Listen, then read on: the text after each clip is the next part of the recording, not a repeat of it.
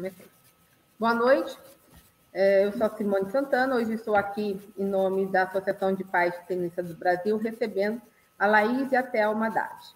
Elas são irmãs, ex-tenistas juvenis, empresárias, sócia da Pan Sport, é, Pan Tênis Sport, empresa que está há 20 anos traba, trabalhando no desenvolvimento do tênis desde a base em escolas, condomínios e academias da cidade de São Paulo.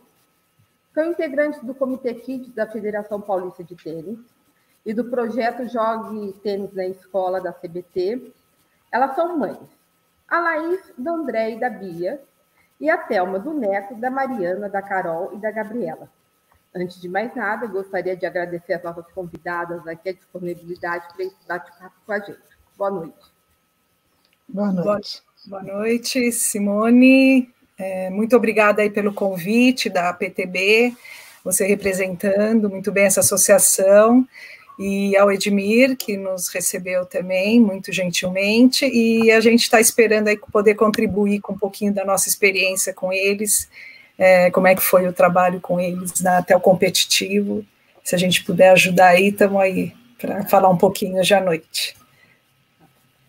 A minha per primeira pergunta, assim, eu gostaria de saber como que o tênis entrou na vida de você? Então, uh, o tênis é, é, uma, é um esporte que veio já dos nossos pais, né? Eles competiam né, no, no tênis, e desde pequeno a gente acompanhando eles, né? A gente foi só, sócio do Sírio e, e sempre indo lá para fazer a vida nossa foi em clube. Então a gente teve essa oportunidade de fazer não é, fazer outros esportes antes de começar o tênis. Então a gente participava de um departamento de esportes lá e, de, e ficava o dia inteiro no clube. E eles jogando e aos poucos a gente também foi se envolvendo no tênis conta disso, começamos a jogar e, e, e, e, e aí todo dia indo para clube, eh, fazendo essa. Começamos competitivo, fazendo treinamento fora, treinamento no clube, jogando duplinhas, ficando lá, fazendo lição lá. Então, assim, foi meio uma vida formada dentro de clube. E, e dessa forma a, a gente pegou esse gosto, começamos a competir os torneios é, paulistas, né? E sendo que o primeiro torneio nosso também foi o, o a Copa Futuro que está sendo reativada, né? Voltou a, com os kids lá na federação esse é, o ano passado. Então é, é desse, né, dessa forma a gente começou, né? O, o tênis é, em clube com apoio mesmo dos nossos pais. É, somos três irmãs, né? Tem a terceira que também joga, jogava também, e primas também que competiam. É, Tudo formado em tenista. É, família de tenista mesmo. E aí, vocês juntas, vocês têm seis filhos, né? É. E aí, e como que foi os meninos no tênis? Foi mais ou menos do mesmo jeito? Ou foi meio assim, foram naturalmente? Ou assim, olha, vocês vão fazer tênis ou tênis? Vocês só têm essas opções. Então, é, a gente cresceu em clube e a gente é, viu que, assim, a gente fazendo os outros esportes, a gente é, ganha, é, a gente já é, tinha essa vivência e esse ambiente é, muito bom que era estar tá dentro de um clube. E a gente procurou dar a mesma coisa, oferecer a mesma coisa para as crianças. Então, desde que eles eram pequenininhos, é, já em clube, é, foi mais ou menos da mesma forma que a gente é, fez essa criação deles, dentro desse ambiente. Então, é, fomos introduzindo eles nos esportes, as mais velhas da Telma é, já estavam fazendo alguns esportes do clube, e aí quando os nossos, os menores vieram, é, a gente já foi, eles estudaram também na escolinha do Sírio, que é uma escolinha que existe existiu na época do meu marido, ele era é, estudou na escolinha na, na, nos anos 60, e colocamos os, os, os, três, até a Carol, da Carol para baixo, até estudaram na escolinha do Sírio. É, meu marido também é do esporte, é do basquete, ele, meu sogro, compete, competiu, meu sogro compete até hoje, minha mãe joga até hoje. E, e, colocando eles na escolinha, a gente conseguiu levar, mostrar para a escolinha os esportes que tinham no clube que podiam integrar na escolinha, já que eles ficavam num horário é, no, o dia inteiro na escola, né? E, e eles começaram a fazer também, o, da mesma forma que a gente, os esportes que existiam no clube. E a gente via que eles tendo esse repertório motor de vários esportes, é, é, facilitaria muito, porque a gente já trabalhava com tênis, outra, dando aula, né, nessa época. E, e, a gente viu que ajudava muito ao desenvolvimento deles para amanhã, para um gesto motor mais específico. Então, eles faziam o tênis com a gente, e no clube faziam a ginástica artística, faziam natação, futebol, é, judô, e todos esses esportes contribuindo para um, um, desenvolvimento na, na, mais específico mais à frente. Então, assim, aos pouquinhos a gente também foi introduzindo eles no tênis com a gente, levava eles nos, nas nossas aulas também, quando dava, e, e, aos pouquinhos também fomos entrando na escola em que eles estudavam, né? Uma escola particular, ficamos 20 anos lá, é, e, e, essa foi mais ou menos a iniciação deles no, no, no tênis, né? Mais à frente foram pegando gosto, eles foram é, já fazendo, entrando em torneiozinhos de escola, da escolinha do clube, torneiozinhos de ASESC, para depois partir para os de federação. Mas mais ou menos a iniciação deles foi, deles todos foi dessa forma. A Bia já colocou aqui que tinha que comer no carro, ir para o pulmão, e tinha que limpar tudo. Ela já entregou. é, é isso mesmo. Vamos, é. então. Vocês eram, é, vocês jogaram tênis, depois vocês começaram a trabalhar com tênis, vocês tinham uma escola. E quando eles começaram num competitivo, assim, na, nessa fase do juvenil, como que vocês lidavam com esse juvenil deles?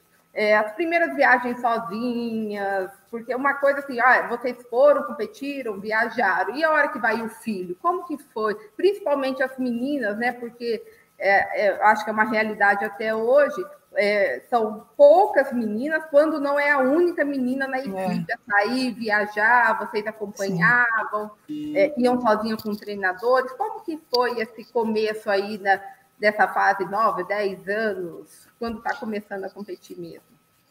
Então, no começo, é, minhas, ah, como eu tenho quatro filhos, as duas mais velhas, é, as duas mais velhas começaram a competir antes dos mais novos. E aí eu já levava elas para as competições. É, às vezes os pequenos iam para acompanhar, para assistir, mas isso aqui em São Paulo começou devagarzinho, no, na, os torneios da federação, depois os nacionais né, pelo Brasil, e aí os pequenos começaram a competir federação também. É, teve um ano até que todos competiam, cada um numa idade 18, 16, 14, 12, 10. Todos, cada um numa categoria. E a gente parecia umas doidas, cada uma levando para um canto é, para as competições. Vocês estão me ouvindo? Acho que está tá, dando. Tá, tá. E, e aí, às vezes, a gente se dividia, eu, a Laís, é, meus primos, meu, marido da Laís, a gente se dividia para levar as crianças, cada um para um torneio, porque os torneios, às vezes, caíam cada um num clube diferente, horários diferentes. E aí, depois dos nacionais, é, é, também a gente viajava junto, porque a gente não deixava viajar sozinho, a gente, uma por ser é, a gente não deixava, assim, a gente no começo, é, não adianta, é mãe, aquela coisa, aquelas preocupações, a gente não conhecia direito o circuito, né? Apesar da gente é, dar aula, tudo, mas a gente já ter viajado para essas competições, mas era uma época diferente, a gente era agora mãe, então era diferente. Então a gente ia com as crianças, sim, é, até uma certa idade. Aí, depois que a gente começou a pegar o jeito do circuito, é, quando ficou mais assim, é, competindo mais a sério, o Neco, a Bia e a Gabi, é, elas viajavam. A Gabi já era mais velha, então ela já, ela já viajava sozinha com a equipe de treinamento que ela já treinava, isso com 16 anos, ela já ia sozinha. A gente já, eu já deixava. Mas o Neco e a Bia a gente ainda não deixava. E a gente só deixou ir na primeira competição deles, é, que foi por equipes pelo Brasil, que foi o sul-americano. Eles foram representar o Brasil, eles tinham 11 anos na época. Foi assim, uma neuras, a gente queria super preocupada deles irem sozinhos, mas ia toda a equipe da CBT, eles iam com a equipe, técnico, o presidente, iam todos, ia, não, não, não teria problema nenhum. É, só que a gente super preocupada por ser, por, por ser mãe mesmo. Mas eles viajaram, foi a primeira competição sozinhos, com 11 anos. Depois, o Neco também foi para uma competição no Mundial no Canadá, sozinho também, porque aí ele foi representar o país e, e os, a gente não podia ir também, porque era uma competição, na verdade, é, pelo Brasil. E, e, aí a gente começou a pegar é, mais é, confiança, vamos dizer, de começar a mandá-los sozinhos nas viagens. Mas a, a, nível nacional a gente ia junto no começo. Depois eu também viajei COSAT. A Laís, nessa, no COSAT, eu que fui com a Bi e com o Neco. A Gabi já viajava sozinha no COSAT. Mas a gira COSAT eu fiz umas, umas três vezes com eles. O Neco chegou a fazer, ele ia pela CBT também, ele ia com a equipe, porque o Neco foi, os primeiros anos de juvenil, ele sempre era convocado. A Bia, no começo, ela não era, mas depois, quando ela começou a, a se destacar, aí ela começou a ser convocada também. Aí a gente começou a soltar mais os dois, a partir dos 14 anos, mais ou menos. Aí eles começaram a viajar com a equipe, com técnico, tudo. Então é isso, a gente ficava preocupada, claro é, a primeira viagem sozinha é o segundo parto, né, para a mãe, né? Sim, total. Total. Mesmo a gente já ter passado por isso, é, mesmo tendo uma equipe acompanhando tudo, a gente não deixava ir sozinho. Então, é. é, é. Laí, Oi. é jogadora profissional e a Andrea optou por fazer faculdade no Brasil. A gente sabe que esse circuito aí, a hora que os meninos começam 13, 14 anos, é, COSAT, esses torneios nacionais, é uma loucura o calendário. Houve algum momento assim em que a, aquela dicotomia, estudo ou jogar? E agora, o que, que eu vou fazer? É, então, no, quando ela estava no, no, com seus 12 anos, que ela até uma comentou, né, que eles foram para sul-americanos, ela já estava começando a. Eles estavam já no. já tinham sido convocados para ser militantes do, do Pinheiros, né? E, e lá eles estavam treinando, a Bia treinou lá com o Necons durante uns três anos, e, e começaram essa. É, foi a época aí de ir para os COSATs, né? Dos 13, 13, 14 anos tal. Aí, nesse momento, o, a escola não, não entendia muito, mesmo já na época dos nacionais, eles tinham que faltar demais. Né, os pais aí que têm os filhos devem estar tá entendendo o que eu estou falando, porque não tem jeito, tem que faltar e tem que conversar na escola, e poucos entendem, alguns professores eram legais, tinham dois, três professores que colaboravam, mas a maioria eles voltavam, era prova no dia seguinte, era não tinha papo, então assim, foi, foi uma época difícil de, de, de, levar a escola junto, e até que quando eles estiveram no Pinheiros, uma outra escola que tinha parceria com o, com o clube é, aceitou tê-los, deu bolsa até para eles integral, e, e, e porque eles tinham muito atleta é, matriculado na escola. Então, a escola ela tinha esse, essa noção do que, que era um alto rendimento, um treinamento para crianças que já estavam entrando para o alto rendimento, que precisavam faltar na escola, né? É, não tinha, assim, a gente não, não, nunca é, quis colocá-los em, em estudo à distância, era uma coisa, era uma condição nossa, a gente não queria, e eu já via muitos pais tirarem crianças da, já da escola na sexta, sétima, oitava série para fazer curso à distância, e eu, eu não aceitava isso, eu, era, uma, era uma coisa minha, do meu marido, a gente não queria que fosse é, tivesse, quisesse, queria continuar no presencial, aula, mas assim, a gente tentava conversar e, e essa escola nos deu essa possibilidade. Então, assim, foi um momento que eu tive que tirar, até uma, eu e até uma tiramos eles da, da, da outra escola, e junto nessa veio a Andréia, né, porque as outras já estavam se formando, já tinham até saído, a, a, é, nessa época acho que a Gabi já estava indo para o exterior, ainda não? Não, ainda, é, ainda não Tava Ainda assim. ela estava acabando, acho. Ela estava indo, eu acho. É, a Carol estava terminando, e aí a gente foi, foi, foi somente dessa forma, tendo que tirar para ir para uma escola que aceitasse essas faltas. Não, mas a escola também, eles, forma, eles é. deram, é, eles davam bolsa de estudo também, foi também um dos motivos. O mimo né? útil agradável, é, né? ainda bem uma também... bolsa e, e, e, nessa época que foi uh, eles todos na mesma escola, mas foi nesse momento dos 14 anos, né, depois dos três anos no Pinheiros, que a Bia fez uma. É, a CBT ofereceu uma, umas semanas lá para fazer de teste lá no Larry, e ela, com 14 anos, fez esse, esses testes lá. Ele, num primeiro momento, não, nem queria trabalhar mais com feminino mas depois ele acabou cedendo, gostou dela, tal, e falou que ela poderia estar tá ficando lá. Então, assim, aí foi um outro momento de estudo, foi uma outra mudança de escola que ela teve, foi para uma cidade pequena, né, lá em, em Camboriú.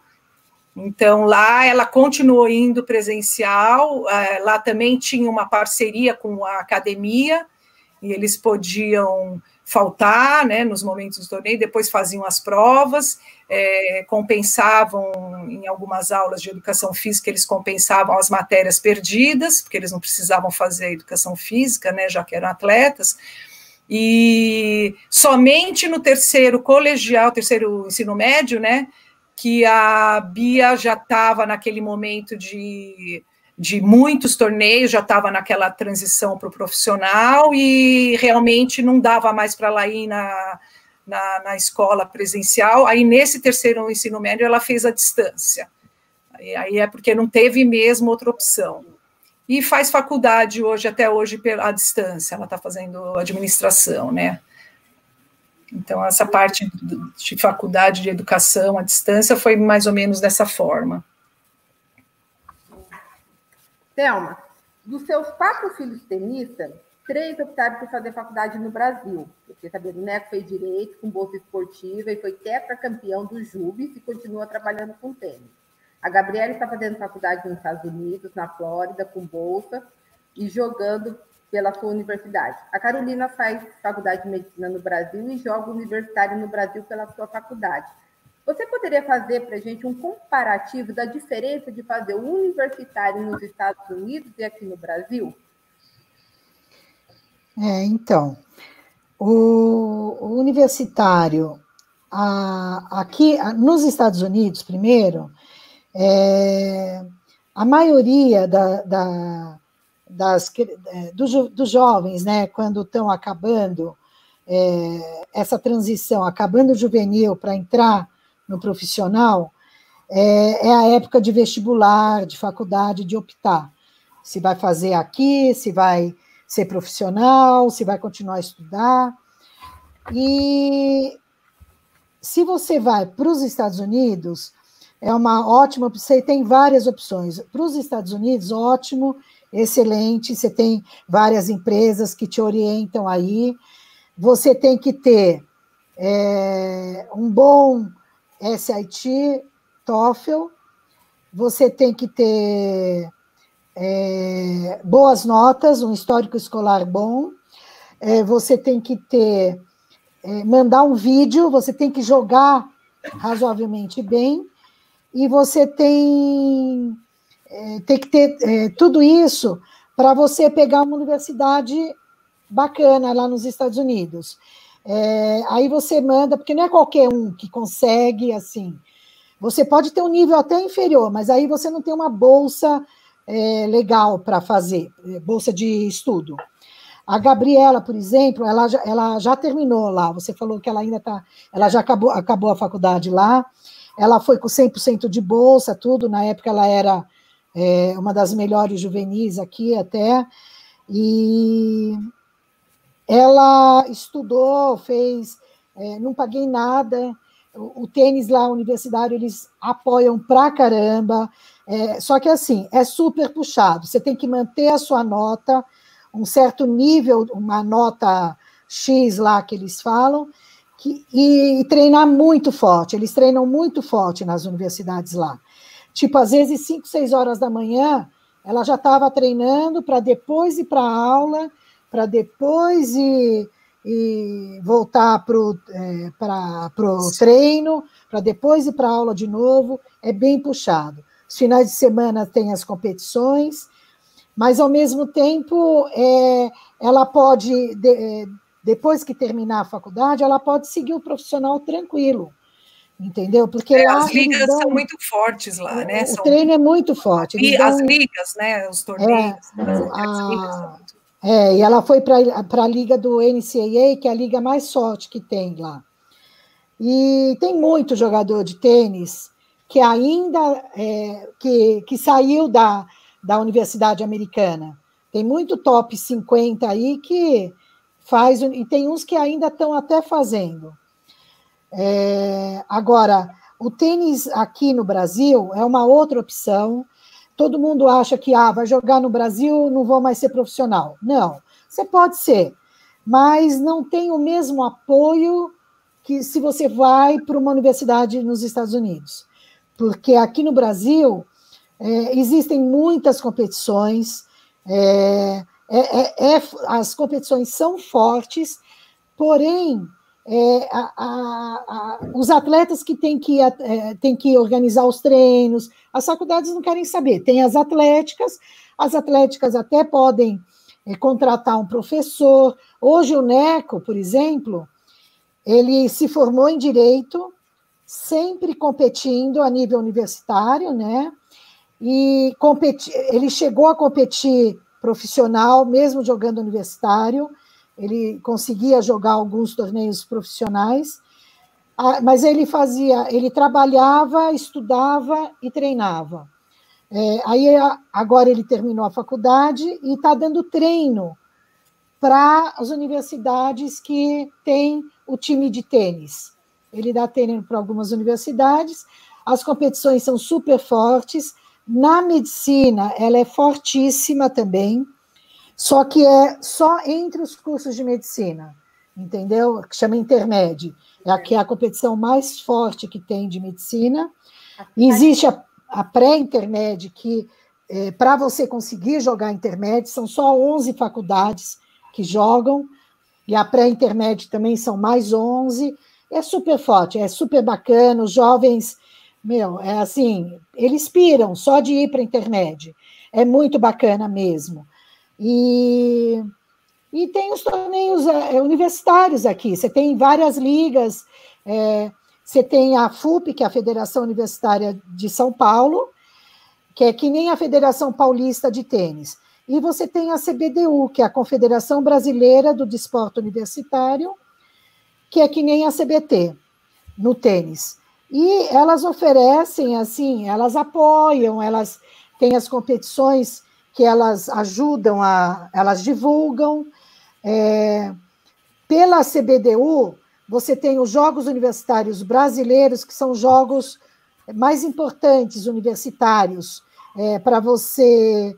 É, esse o Neco foi, ele já é tetracampeão e ele conseguiu a vaga para jogar Universiade que é uma coisa surreal, entendeu? Que é o Mundial, que é a segunda maior competição universitária do é, segunda maior competição do mundo depois da Olimpíada, entendeu?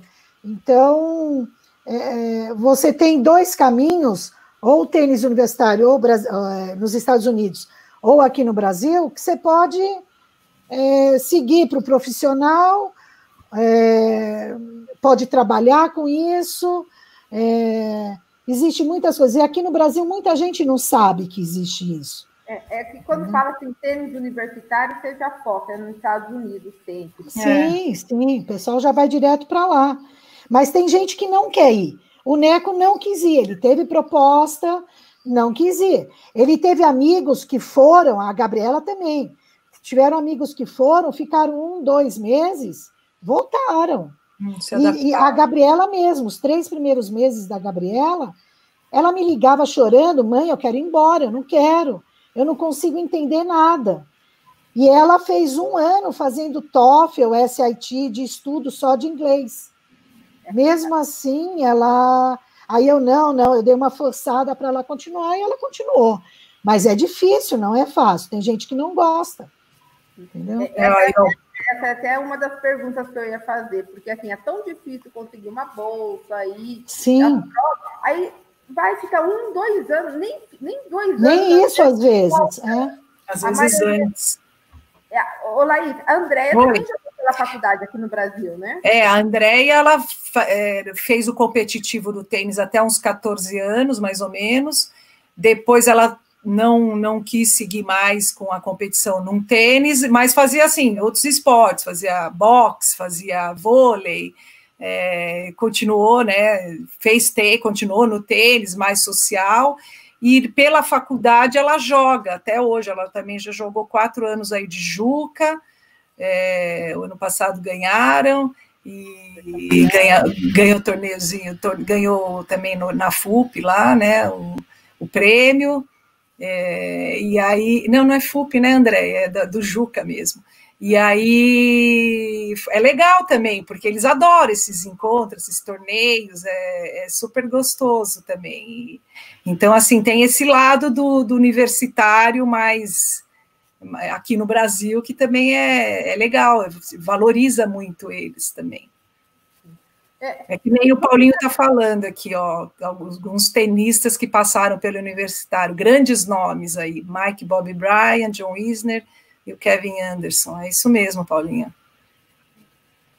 É, o que, que, vocês acharam que mudou alguma coisa? A gente está ouvindo aí um, um, um, movimento novo, novo de esporte brasileiro, novo NDU. Realmente, vocês que têm filhos aí fazendo universitários no Brasil, mudou alguma coisa? Então, Simone, o, a NDU é o novo de esporte universitário. É, é uma liga, é uma liga que tem aqui, como tem nos Estados Unidos, várias ligas, é, e que ela é, qualquer faculdade pode participar, mas é uma liga super organizada. Ela, ela é super séria, ela é organizada, ela qualquer faculdade, ela abrange várias faculdades e vários cursos. Qualquer curso pode entrar. É, não é que nem a intermédio, por exemplo, que é só medicina, entendeu?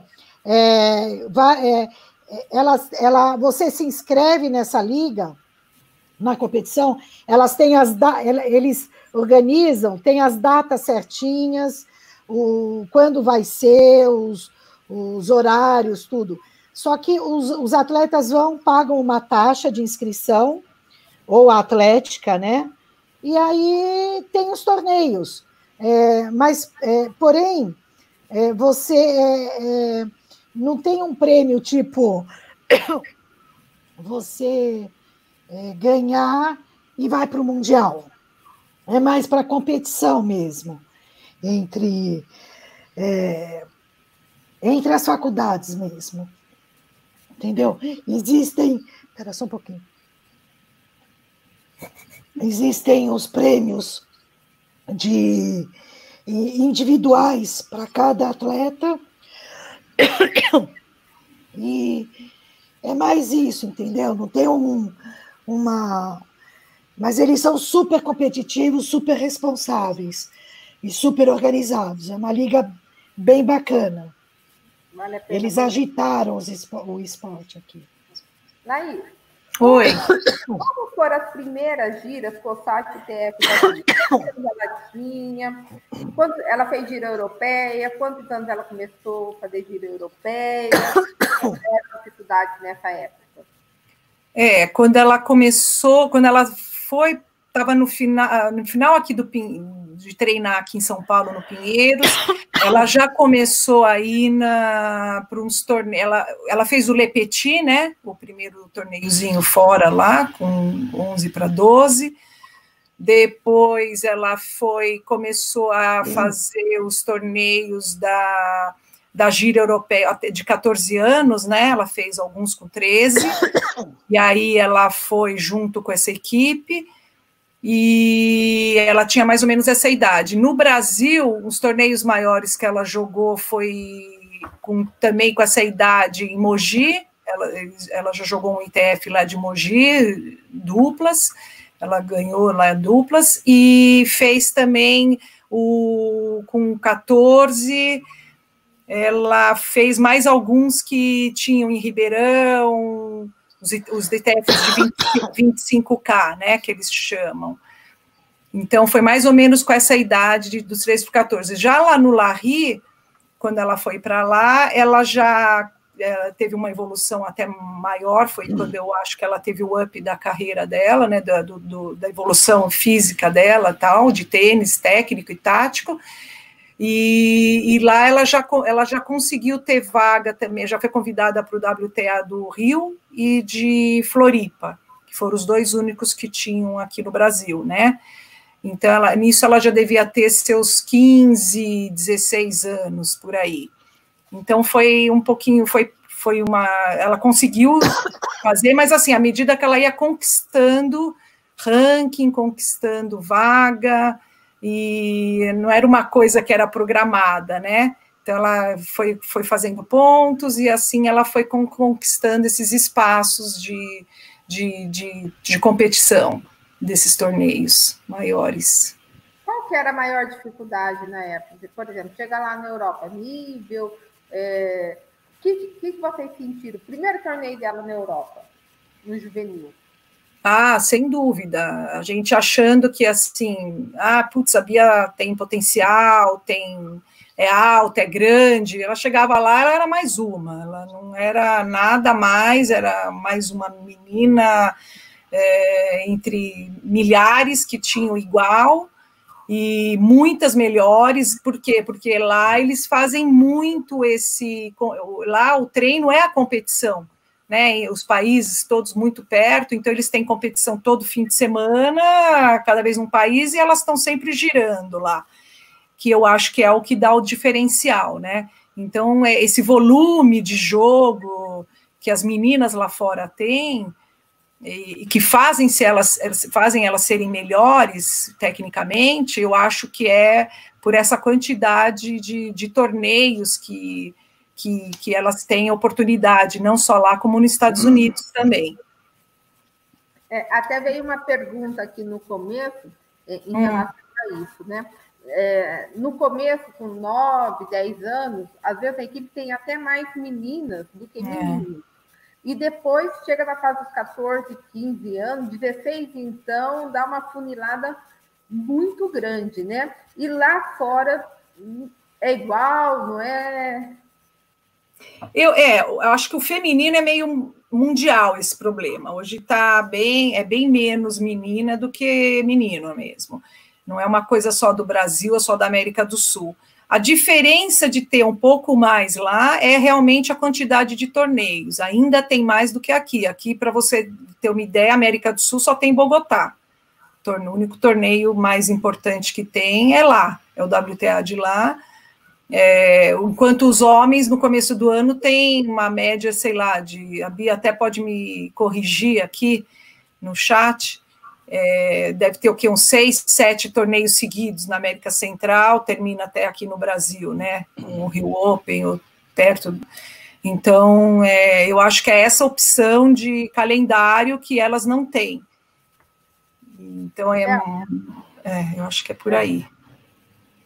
Thelma, conta um pouquinho para gente como que foi a relação de vocês, ex-jogadora com os treinadores. Vocês opinavam muito? Se seguravam para não opinar? Como que vocês lidavam com isso?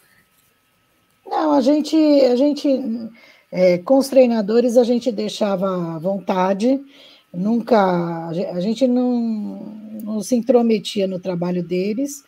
É, a gente conversava normal sobre, às vezes em casa eu com, com meus filhos, ou a Laís com a Bia, ou mesmo eu com a Bia, assim, mas sem interferir no trabalho deles, entendeu? E, porque a gente sabe, como treinador, como é ruim o pai interferir no trabalho do, do professor ou do técnico. Então a gente preferia ficar quieta, a gente não chegava a falar nada. Segurava para ficar. É. Porque tem que deixar é, que. Você dá, tem que dar confiança, dá, entendeu? É, tem que confiar. Se você não está feliz, conversa, vê se, a, se o teu filho está feliz. Aí é outra história. Eu acho que a gente sempre, né, tem que, né, Laís? Eu acho que a gente. É, tem, como, como toda opção, né, como todo trabalho, tem alguns momentos que a, a, o atleta não está numa época boa e, e às vezes você quer falar, putz, é, é culpa do treino, é culpa do, do técnico. E, é pôr a culpa em alguém, né? É, e, e, e é, tudo depende de circunstâncias daquela, daquele momento, né? Então, assim, interferir, a, a Bia que foi indo, assim, depois foi para outros centros de treinamento, né? Do Larry foi para o Bocão, do Bocão foi para a Tênis Root, da Tênis Root ela montou a equipe dela e está aí pelo mundo. É, quando eles montam essa, essa equipe, esse, esse grupo de é, que eles já começam a assumir e entender o que o, que o circuito necessita, é, é difícil você é, dar, interferir. Você orienta, você vê o que você enxerga por fora do que está, que você acha que poderia melhorar. Mas hoje é uma conversa mais com a Bia, nunca assim, se a gente precisava falar, a gente marcava alguma reunião, mas assim, mais até para escutar do que para opinar. E, e, aí a gente vê, vai vendo né, a evolução na carreira. Eu acho que cada um contribui de uma maneira, cada técnico que ela teve foi, foi, sempre, foi contribuindo de uma forma. Mas eu, eu dificilmente também interferia, nem ia muito nos torneios. O que, que, pesou assim na escolha dos técnicos da, do, dos filhos de vocês? O que, que vocês avaliavam ou avaliam até hoje? Assim, você poderia dar uma dica para a gente, assim, um olhar mais sério. Olha, é, eu gosto desse treinador porque ele trabalha assim de uma tal maneira. o que, que realmente pesava na escolha de decidir entre o treinador A, B ou C? É, mas quando eram juvenis, então. É, acho que é. Hoje é, hoje é ele. é, se, é se eles têm que estar bem, eles, se eles estavam se sentindo bem com os técnicos, com a equipe que eles estavam treinando, ah, aí beleza, entendeu? Eu, se a gente via que estava. Eles não mudaram muito, eles assim é, foram indo, a Bia e o Neco é, foram para um caminho. Primeiro estavam todos juntos, de repente é, eles foram para um caminho, aí iam sendo convidados quando eram é, mais jovens, né? 12 anos, antes de abrir para o Larry, Aí teve alguns, alguns clubes que chamavam instituto tal. Então a gente é, ia sentindo, entendeu? E Na verdade, aí, nós não, não, escolhíamos, a gente, eles tiveram essa oportunidade de terem sido chamados para os locais que eles treinaram, né? Então, assim, não foi muito nossa escolha, a gente teve um caminho de, de, de conquistas de, deles à medida que eles iam evoluindo, né? É. E a Gabi, desde quando ela começou numa equipe, ela ficou até o final, até ir para os Estados Unidos. Então, agora, e os outros não, as outras faziam tênis mais por diversão, competiam mais pouco. Que foi o que foi determinante, mais ou menos, para quem quis seguir a carreira profissional Sim. e quem quis seguir a carreira acadêmica, mesmo jogando pela faculdade, como acabaram Sim. fazendo, né? Uhum. Eu gostaria de perguntar para vocês um pouquinho sobre as dificuldades. Porque só quem está viajando, quem está no circuito, sabe. É, tem momentos difíceis, decisões duras, momentos que tem que abrir eh, mão de coisas importantes, de datas com familiares, festa com um amigo. Como que vocês lidaram com isso nos juvenis? É,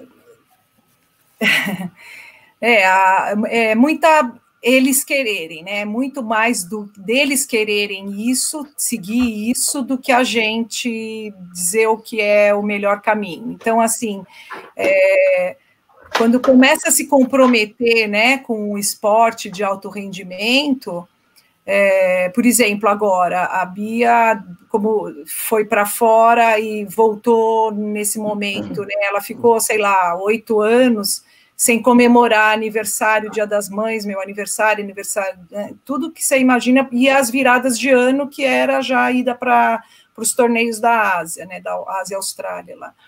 Então, é, são, são, é, tem que ter um comprometimento deles, quererem isso para a vida deles e abdicar de vida social, abdicar de, de, de um monte de coisa de vida norm, de pessoas normais, né?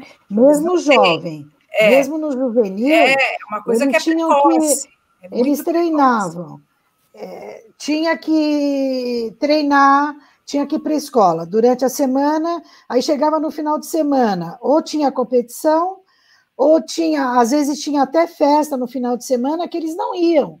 Não iam porque ou, tá, ou tinham competição no final de semana, ou, ou porque também. iam viajar, tinham que treinar.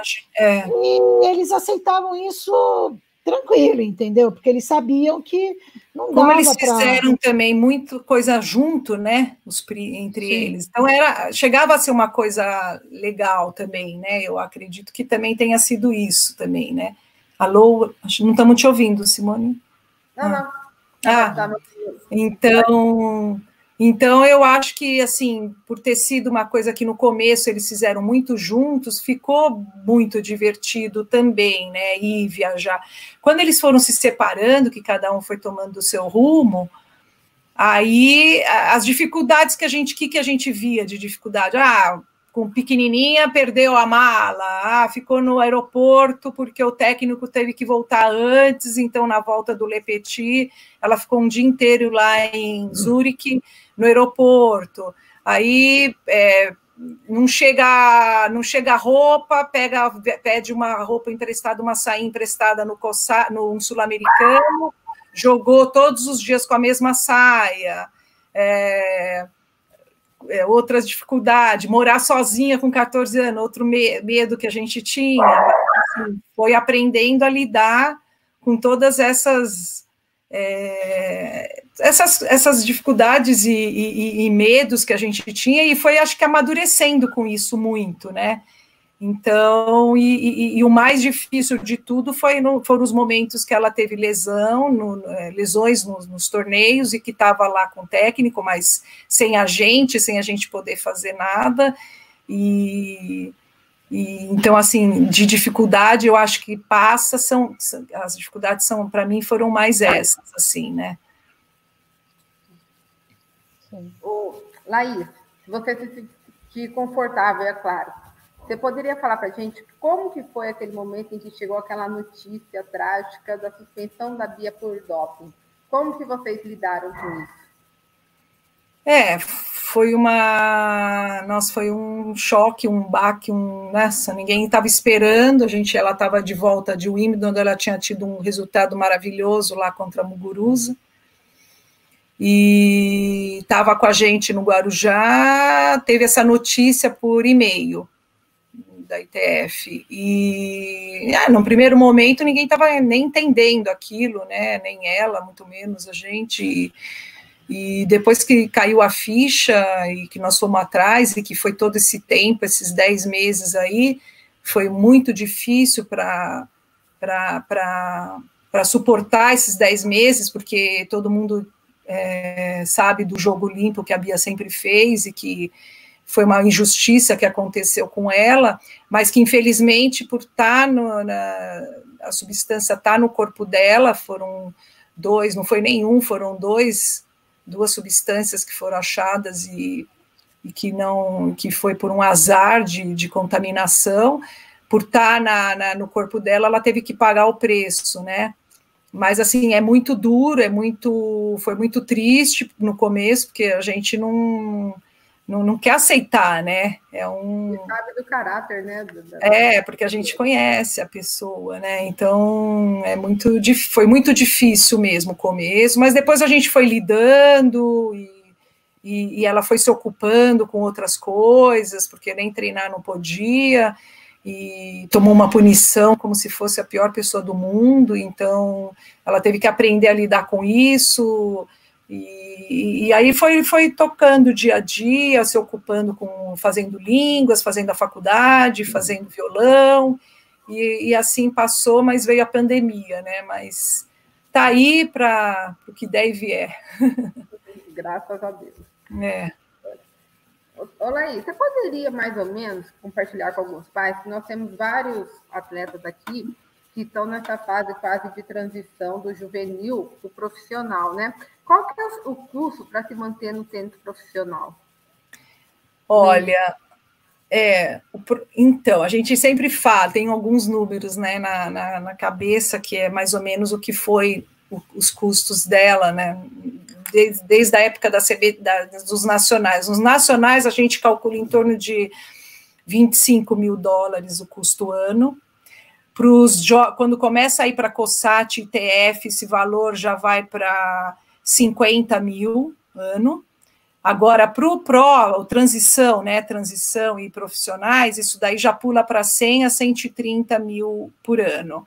Os tops, quando ela já atinge um, um, uma, um nível mais é, elevado, que eu, que eu diria assim, quando ela chegou entre os top 100, né, 120 e tal, esse valor aumenta mais ainda, porque porque você tem que ter a sua equipe, você tem que ter o seu treinador, o seu preparador, o seu é, fisioterapeuta, que às vezes é até mais importante, um, um psicólogo, e, e, tudo isso nem sempre você pode, tem, consegue levar, mas se você tiver que levar pelo menos dois desses desses, desses pessoal do, do, do, pessoal do grupo, pelo menos levar dois deles, esse custo aumenta muito, porque você tem que ver hospedagem, alimentação, voo, é tudo por tua conta, né? Então, assim, é, eu diria que assim, você tem que investir muito né, na, no começo, né? Porque tudo isso não é um gasto, é um investimento para quem quer mesmo ir para o profissional. Mas tem que ter muito pé no chão, que você é, tem certeza que você vai para esse caminho, porque às vezes universitário é, é, um caminho que seria melhor, não tão, não, não vai ser um gasto tão, tão alto, e que depois você pode voltar a competir. Então, assim, no profissional é, é esse custo, mas assim, se você tiver a certeza, é um investimento que depois você vai colher frutos lá na frente, né? Então, é mais ou menos esses valores que a gente tem aqui. Graças a Deus, ela sempre teve apoios que ajudaram ela a, a caminhar. Agora, a minha pergunta é para as empresárias. Como é lidar com o tênis do Brasil? Conta um pouquinho para a gente do trabalho de vocês. Fala aí, Thelma. Não, a gente a gente está há mais de 20 anos né, é, trabalhando com, com tênis. Na verdade, a gente, a gente começou é, resolvemos, a gente nem. É, eu sou bióloga, a Laís é arquiteta, é, e tem, aí depois a Laís fez educação física, eu tenho CREF também, e aí a gente resolveu é, trabalhar com tênis exatamente quando a gente estava com as crianças pequenas que é, a gente estava nesse meio do esporte, sempre tivemos. E aí a gente resolveu é, é, criar a Funny Tênis, né? Que é um trabalho que a gente é, faz, nas, terceiriza o serviço é, de aulas de tênis em colégios, em escolas. É, a gente oferece esse serviço nas escolas particulares. A gente já, já trabalhou na federação há muitos anos atrás, é, com, com o EMEI, com um trabalho voluntário. É, a gente já tem. Já, hoje, hoje mais, o, que, o que a gente trabalha mais é em escolas mesmo. É, a federação não, não tem mais esse trabalho, já faz muito tempo. E a gente faz, é, além das aulas em escolas, a gente faz aula, a gente trabalha em condomínios, aulas particulares. É, a gente faz evento também, eventos é, desde com crianças ou algumas clínicas tanto com crianças como com adultos. E já trabalhamos com beach tênis também, a gente trabalha quando fizer, demos já é, clínicas com beach tênis. E, e assim, a gente está agora junto na federação com o PJTE, que é o programa Jogue Tênis nas Escolas, tentando.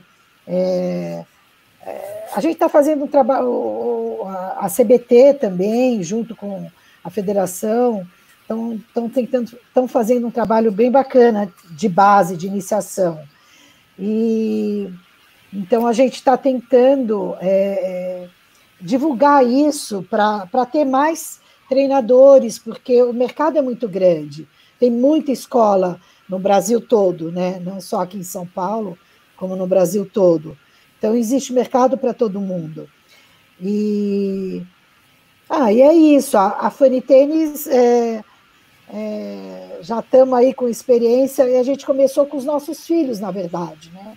Começamos a experiência com eles, na escolinha que eles é, trabalha, é, estudavam no clube, e depois é, fomos entrando em outras escolas, né? E, ah, é isso, né?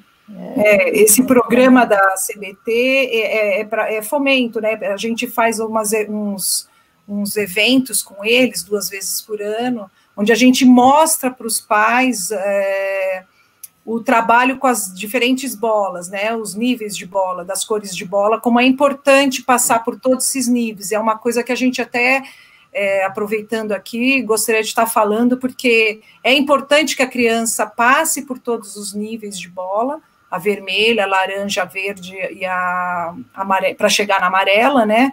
Com tamanhos de quadras diferentes, com materiais adaptados, porque isso traz muito, aumenta muito a, faz aumentar muito a retenção da criança no tênis, que era uma coisa que estava se perdendo, tinha diminuído muito o número de crianças do, é, nos torneios é, até 10 anos. E, e, isso provou, trouxe aí, já faz uns oito anos que está implantado isso na, na, na confederação e está ajudando a aumentar o número de participantes também. E, e a gente, no comitê da, da federação, a gente está junto lá na Copa Futuro para também tentar é, promover mais o interesse de crianças na, no esporte, no tênis em si, né? Tem algum fundamento? Por que das cores da bola? Amarela, vermelha, laranja? É uma escolha aleatória? Ou Não, é, é, isso tudo foi em cima de um projeto da ITF, um programa da ITF, que é o Play and Stay, é, porque a, isso traz uma. A criança vai ter uma, um sucesso melhor usando bolas maiores, que seriam a, a vermelha, ela é, ela é 75% mais lenta do que a amarela. Depois ela, depois de uma. É sempre a partir dos 5, 6 anos, né? E à medida que ela vai evoluindo e, e a quadra reduzida. Depois ela passa para a bola laranja, onde a bola vai ser 50% mais lenta que a oficial. A quadra também é reduzida, é um pouquinho maior que a vermelha. Da vermelha ela passa para verde, que já é tamanho oficial, e a bola Não, é 25%. Da vermelha é a laranja, né? Desculpa, da laranja ela passa para verde, onde é 25% da velocidade, da velocidade da bola oficial, e finalmente chega na, no tamanho oficial. Então, é, é, vai, a criança vai adquirindo é, não só uma melhoria de técnica, né? E, e vai incrementando o jogo dela, e, e, também sempre é ofertado jogos divertidos, é, iniciação a. É, tem, tem o arbitragem educativa, que também é, a gente promove né, nesses eventos, e, e é uma forma da gente mostrar a gente chega a reunir 150 crianças num evento desse, de várias escolas de São Paulo que são que participam desse programa, e, e, e, e aí os pais conseguem ver todo, num evento só os, todos os níveis de bola, e, que começa desde a criança pequenininha no circuitinho de habilidades, passa por essas bolas, e, e dessa forma ele tem mais sucesso mais rapidamente, né? E consegue reter a criança no tênis, porque muitos desistiam, porque perdiam, não conseguiam jogar a quadra inteira, a Bio, né, todos eles não pegaram isso daí, pegaram a época que a federação, os torneios de federação era quadra inteira, bola normal, E a gente começaram acha... a jogar com sete anos, que ele, foi quando eles começaram a jogar os primeiros torneios, é, bola normal, quadra normal, jogava com as crianças de 10 anos. É. Porque era a categoria 10 anos que abrangia. E melhor de três. Hoje não tem isso, essas contagens são reduzidas, está tudo diferente. Então, fez com que aumentasse o número de crianças participantes e estão ainda introduzindo dupla, que é muito legal também. Então, a criança já conhece as regras, as contagens, desde pequenininha, e aí vai num torneio, assiste, o irmãozinho assiste, a gente promove festivais nos torneios que o irmão está jogando, está tendo um festival paralelo para aqueles que não jogam. Então, você está sempre estimulando a novas crianças começarem. Então, é muito bacana esse trabalho que está sendo feito. Qualquer família é, de São Paulo pode procurar a Fanny Tênis ou é um trabalho que é feito só nas escolas e condomínios? Você não, tem... pode, claro. Vocês poderiam deixar o endereço aí para. Uh, posso, posso sim. É, como é que a gente Andréia. é, põe pelo o Fábio, telefone. O Fábio Reg, o Fábio Reg está perguntando aqui, que eu achei interessante, qual o momento mais indicado para o tenista decidir em seguir uma carreira como tenista ou seguir uma carreira fora do tênis. Eu acho que se ele, se a criança, se a gente vê que a criança com oito anos, oito, nove anos já tem uma ele quer seguir essa carreira, já tem que começar a treinar desde cedo, entendeu? Se quer seguir uma carreira profissional, aí é treinar. É, a gente tem visto que fora daqui do Brasil, a indicação é de muito mais horas de treino para as crianças pequenas do que tem aqui no Brasil. Aqui no Brasil a gente usa, a gente é, no Brasil é dado muito menos tempo de treino para as crianças que querem seguir essa carreira. As crianças, porque existem muitas crianças que já com 9, 10 anos já já tem que já querem seguir essa carreira de, de tenista, mas já, então já tem que começar a treinar. Desde pequeno, começar a treinar forte todos os dias, é, e, e, aí seguir. Aqui no Brasil é, é muito pouco tempo em quadra é, o que a gente faz. O certo seria até mais tempo, mas viu que a criança tem jeito, quer seguir, já coloca desde cedo treinando é, lá, sério. Lá fora eles, eles dão muito mais horas de semanais do que aqui no Brasil. É. Para quem quer seguir é, a carreira. Na verdade, é para aqueles que, que veem que tem potencial, né? Que são. Que, que vão seguir a carreira que querem mesmo. De alto rendimento, né? A minha é. pergunta é justamente essa agora. É, quantas horas seria ideal no Kids? Até, o Kids hoje nosso até 11 anos, né? Depois 12 já é considerado, já começa o juvenil. Quantos anos, é, quantas horas de quadra seria semanal? O ideal para aquele que quer jogar o competitivo? Ah, eu, eu acho que o, o, que quer jogar competitivo mesmo, alto rendimento, tem que ser no mínimo duas horas por dia.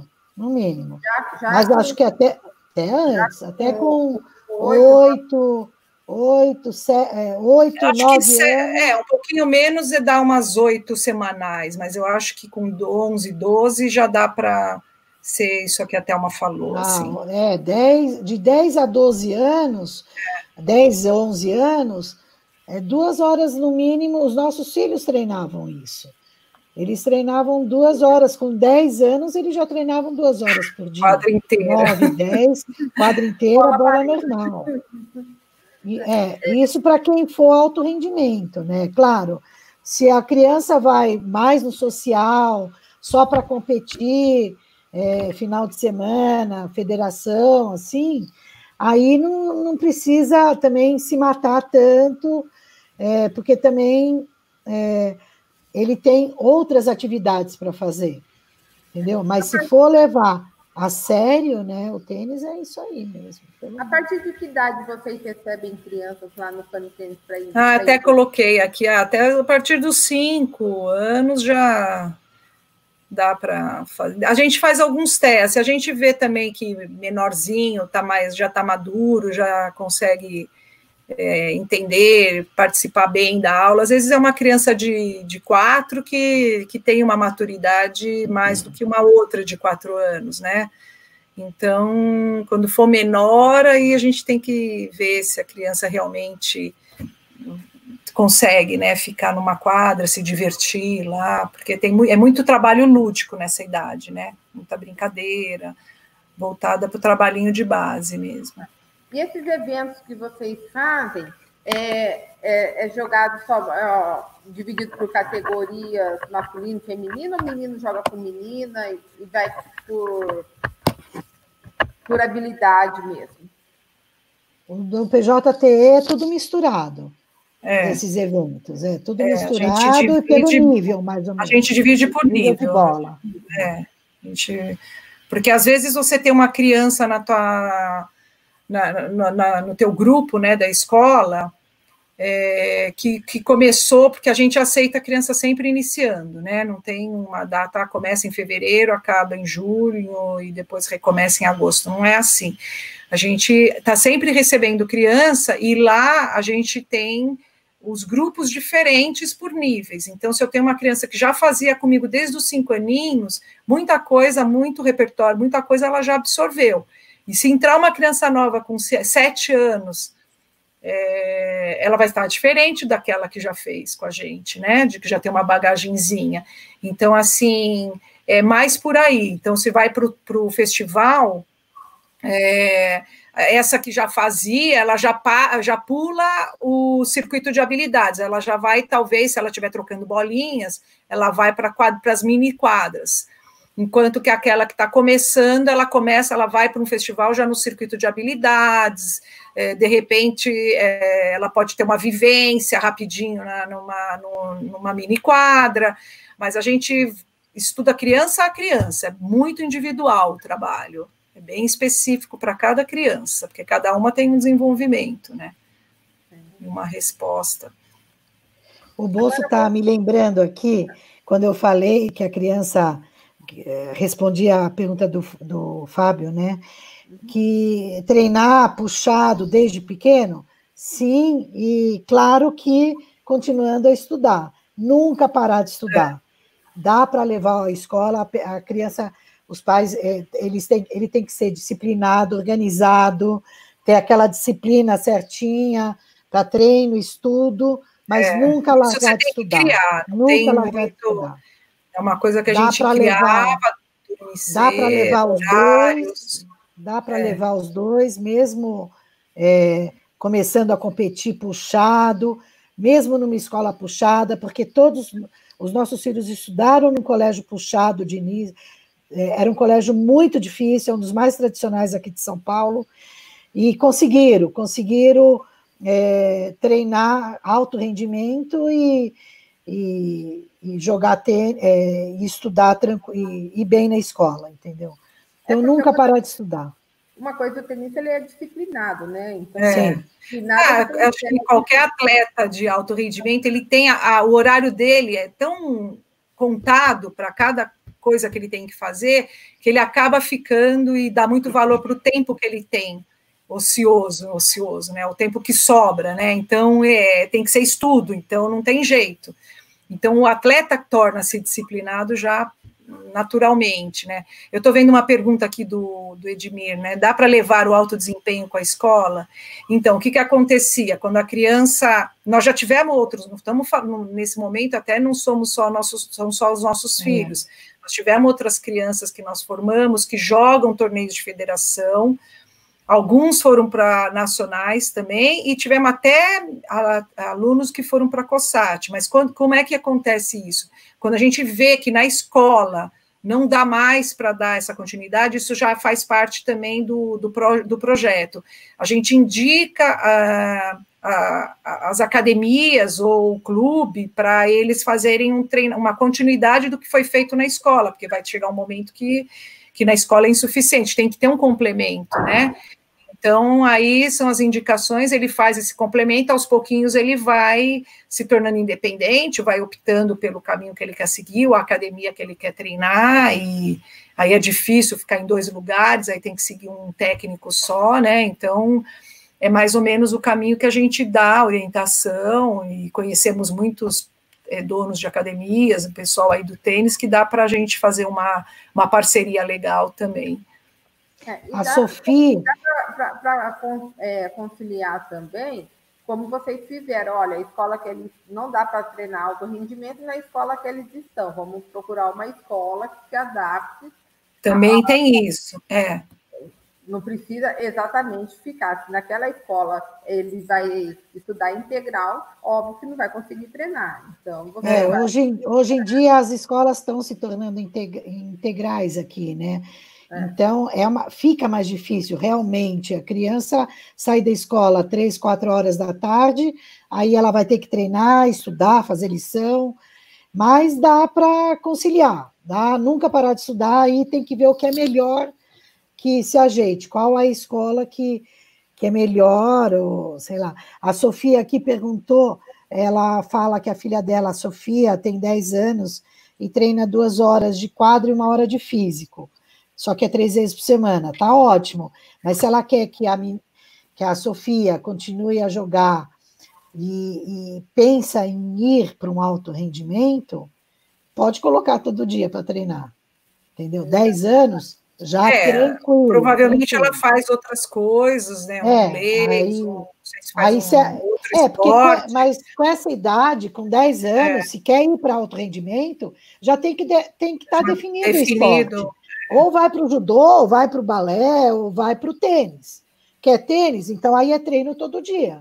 Se quer levar para o alto rendimento. Entendeu? Agora, se for aquele, aquele tênis mais de final de semana, mais competitivo, social, aí tranquilo, tá bom, porque aí você consegue ficar mais tranquilo, porque senão é todo final de semana torneio e, e tem que treinar. Não adianta que tênis é, tem que treinar todo é dia. É que a carga escolar hoje está cada vez maior, né? Então, esse, é. esse integral que as crianças ficam, é. que saem quatro horas da tarde, três horas da é, tarde, né? É complicado. Seria o ideal que seria ter o tênis na escola de alto rendimento também, né? Como é lá fora, né? Lá fora você tem a, a escola dentro da academia, né? Você tem o college, é. Não, você tem escolas dentro de academias. Você tem, não, as é, escolas são dentro das universidades. Faz parte do, do currículo escolar, o tênis faz parte do currículo, né? Isso, também. É, aqui eles, o ano que vem parece que vai ter alguma coisa no, em universidades, é, o, mas não chamado tênis, parece que vai ser é, nas universidades de educação física, né? Vai ter o, a matéria raquetes, então vai abranger tudo, tudo que usa raquete, então, mas já é um passo, né? Já tem uma uma luz. Tem que começar de alguma maneira. É, pois é. Voltando um pouquinho aos filhos de vocês, olhando para trás aí dessa trajetória, o que, que vocês, hoje, olhando assim, falam, olha, o que, que vocês teriam feito de diferente? Falar, se fosse hoje, eu não teria feito isso. Eu acho que eu não teria feito nada de diferente. Eu criava meus filhos no clube, como a gente criou é. desde pequenos.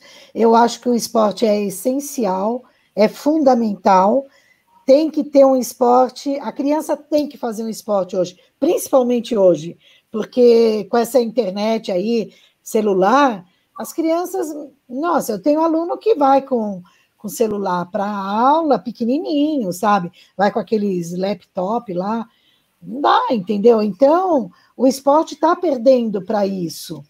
Então, eu acho que o pai tem que colocar num esporte e, e meio que obrigar né, a pelo menos fazer um esporte, é, não precisa ser necessariamente de alto rendimento, mas tem que fazer um esporte. Então, eu não me arrependo de nada, colocaria de novo é, em todos os esportes, para eles escolherem quais o que eles quisessem fazer, seguir, e lá pelos seus 10 anos, tentar seguir um esporte de. Eu, eu gosto da competição, eu gosto do alto rendimento. É, a gente é muito o alto rendimento ele, a criança fica mais focada, ela não, não, não fica pensando em, em sair embalada. E meus filhos foram começar a embalada com depois, com depois, sabe, no colegial e olhe lá. Mal foram embaladas porque não dava tempo. Eles tinham que treinar, eles tinham que. O pouco tempo que sobrava tinham que estudar. Então, eu acho que quanto mais o pai puder pôr no esporte, eu acho que é fundamental o esporte para a criança. Agora vamos trocar uma receitinha de bolo aqui. Vocês essa receita aí, vocês fizeram tantos campeões, vocês passariam a receita para a gente aqui ou tem algum ingrediente secreto aí? Ai, não sei, eu acho que acho que foram os exemplos, né? Pelo menos no meu lado, assim, no nosso lado, né? Os nossos pais. O, do meu lado ainda tive o, a, o privilégio de ter o lado do basquete, que também foi do Sírio, da época, meu marido, do, na época auge lá do Sírio, meu sogro que compete até hoje. Então, assim, é, eu acho que é o que a Thelma falou, a gente colocava na, na, na cabecinha deles que é, até aniversário era em clube. Então, assim, a gente não deu, a gente fez com que eles tivessem é, criado valores simples, é, de uma vida simples, de uma vida boa, simples, alegre, sempre se divertindo, é, não interessava a derrota, perdeu, perdeu, ranking menos ainda, é uma coisa que eu, a gente fala muito para os pais, esquece ranking, não, não põe pressão, aceita um, é, é, essa evolução de trabalho de bolas do seu técnico, isso vai ser muito importante para ele no futuro, e eu acho que a receita de bolo não tem, assim. Ah, a receita de bolo. É, a criança é, quer também, né? E a criança vai ter que querer. Então, assim, cada um, um em exemplo, casa tem um caminho. Então. Os pais, é... os pais são os maiores exemplos para os filhos. É, então, brincar com o... eles no fim de semana também. É. Né? Os pais têm que ter. A... Tem que incentivar de todas as formas. Então, se o filho quer jogar tênis o pai tem que apoiar e levar nos torneios. Não adianta o filho querer jogar tênis é. se os pais não vão levar no torneio. torneio se ele é... quer competir, entendeu?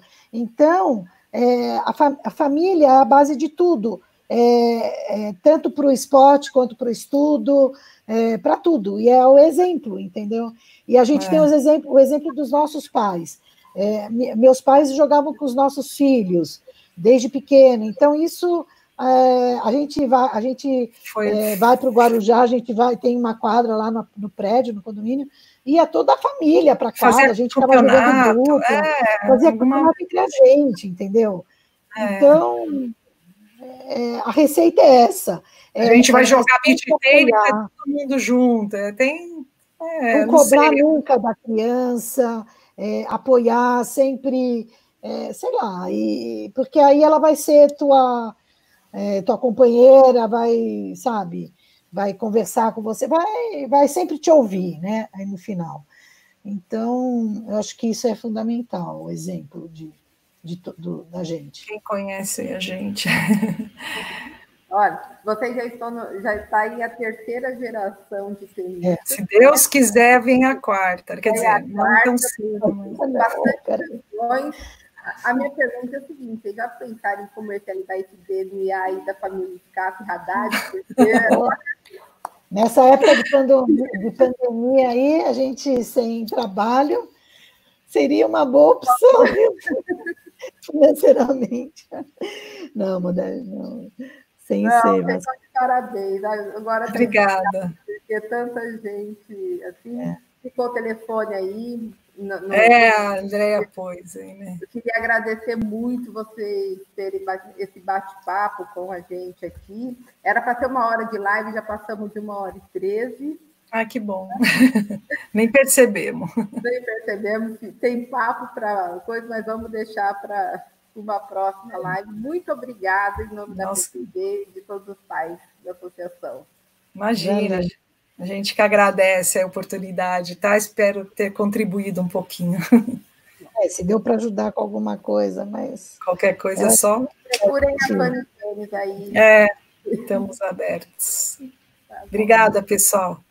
Qualquer coisa, pode falar com a gente. Obrigada,